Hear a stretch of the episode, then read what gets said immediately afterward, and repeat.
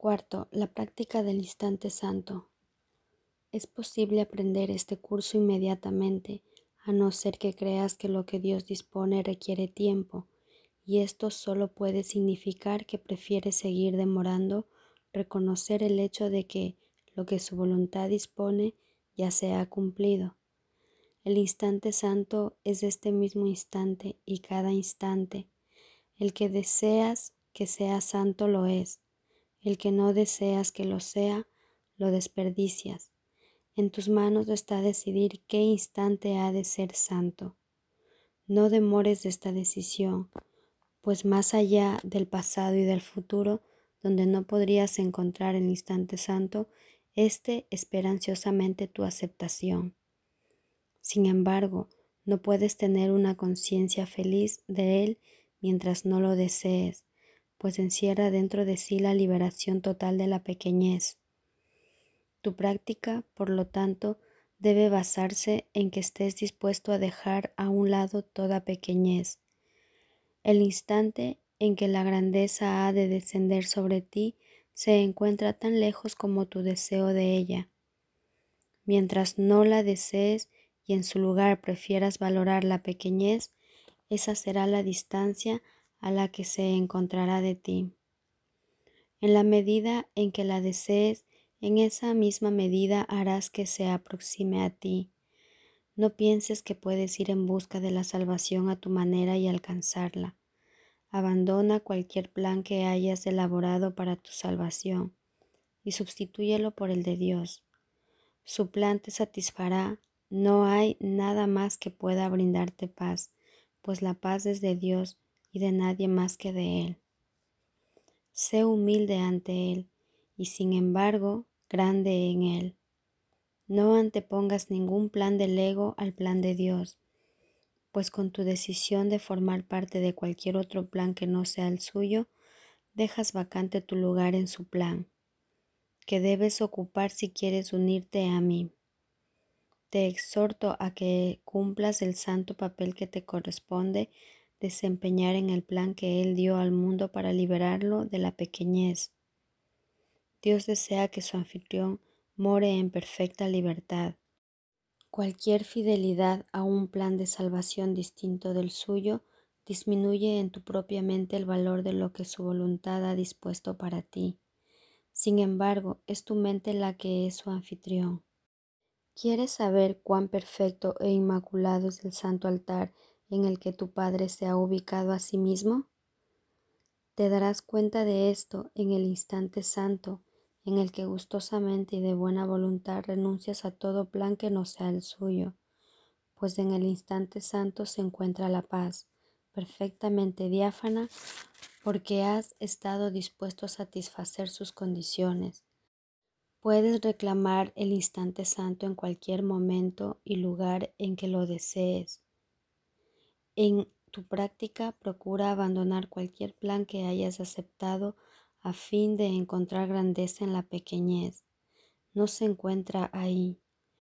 Utiliza el instante santo solo para reconocer que por tu cuenta no puedes saber dónde se encuentra y que lo único que harías sería engañarte a ti mismo.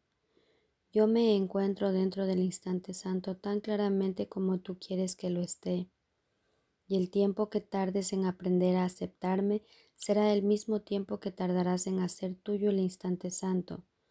Te exhorto a que hagas que el instante santo pase a ser tuyo de inmediato, pues liberar la mente del anfitrión de Dios de la pequeñez no depende del tiempo, sino de la buena voluntad que se tenga para ello.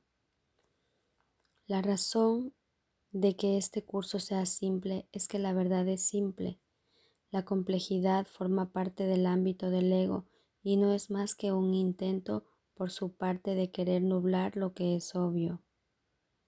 Podrías vivir en el instante santo para siempre, empezando desde ahora hasta la eternidad, si no fuera por una razón muy sencilla.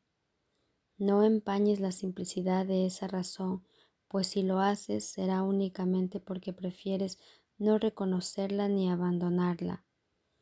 La simple razón llanamente expuesta es esta. El instante santo es un momento en el que se recibe y se da perfecta comunicación. Esto quiere decir que es un momento en el que tu mente es receptiva tanto para recibir como para dar.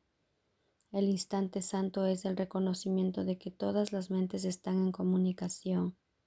Por lo tanto, tu mente no trata de cambiar nada, sino simplemente de aceptarlo todo.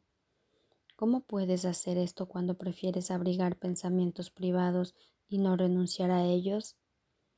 La única manera en que podrías hacer esto es negando la perfecta comunicación que hace que el instante santo sea lo que es. ¿Crees que puedes abrigar pensamientos que no quieres compartir con nadie y que la salvación radica en que te los reserves exclusivamente para ti?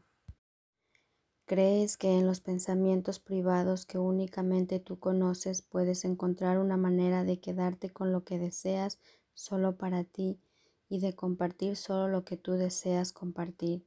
Y luego te preguntas cómo es que no estás en completa comunicación con los que te rodean o con Dios que os rodea a todos a la vez. Cada pensamiento que prefieres mantener oculto interrumpe la comunicación, puesto que eso es lo que quieres. Es imposible reconocer la comunicación perfecta mientras interrumpir la comunicación siga teniendo valor para ti. Pregúntate sinceramente, ¿deseo estar en perfecta comunicación?